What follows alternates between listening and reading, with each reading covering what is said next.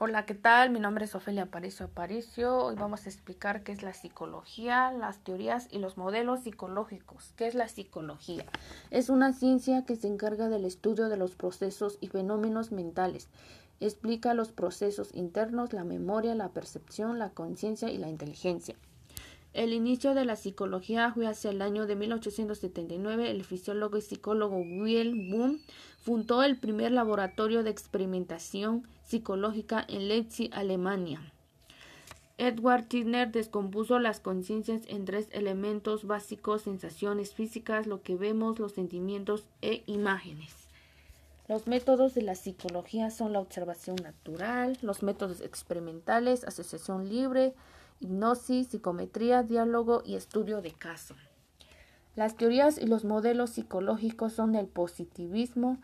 La psicología surgió cuando el positivismo promovido por Auguste Comte consideró que las únicas ciencias son la física, la química, la biología y la astronomía. El método experimental.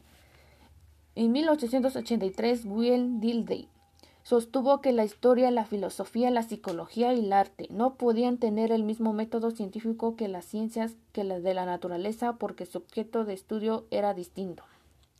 El estructuralismo, la primera corriente psicológica promovido por Wundt en Estados Unidos, es un enfoque teórico y metodológico, una serie de estructuras, las formas de organización con lo que interpretamos el mundo y nos relacionamos con él. El funcionalismo fue el primer sistema norteamericano de psicología promovido por William James. Descubrió cómo funciona cada persona, estudió el por qué los procesos mentales empezaron a preocuparse por la motivación.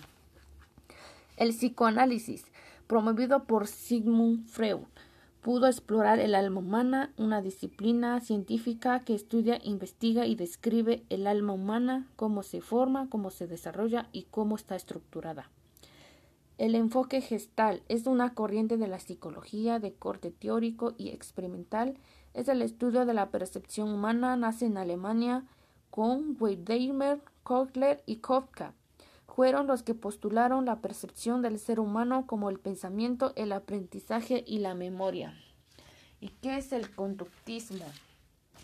Es el estudio de conductas que se pueden observar y medir. Su teoría está basada en que a un estímulo le sigue una respuesta. Es considerado como el modelo que se fundamenta en el estudio de experiencias internas o sentimientos a través de métodos mecanizados.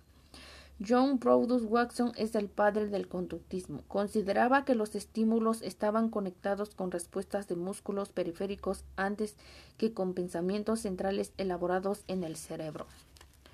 El conductismo establece que el aprendizaje requiere organizar los estímulos del ambiente de manera que los estudiantes puedan dar respuestas adecuadas y recibir el esfuerzo. ¿Y qué es la neurociencia? Es el estudio del sistema nervioso, la ciencia que se dedica al estudio del cerebro, cómo funciona nuestra mente.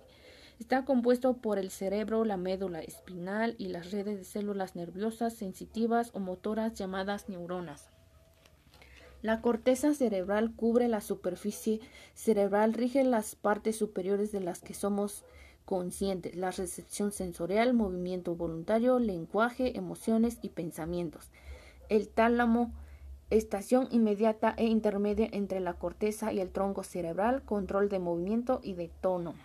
El hipotálamo, control de supervivencia, ingesta, temperatura, defensa y parte sexual.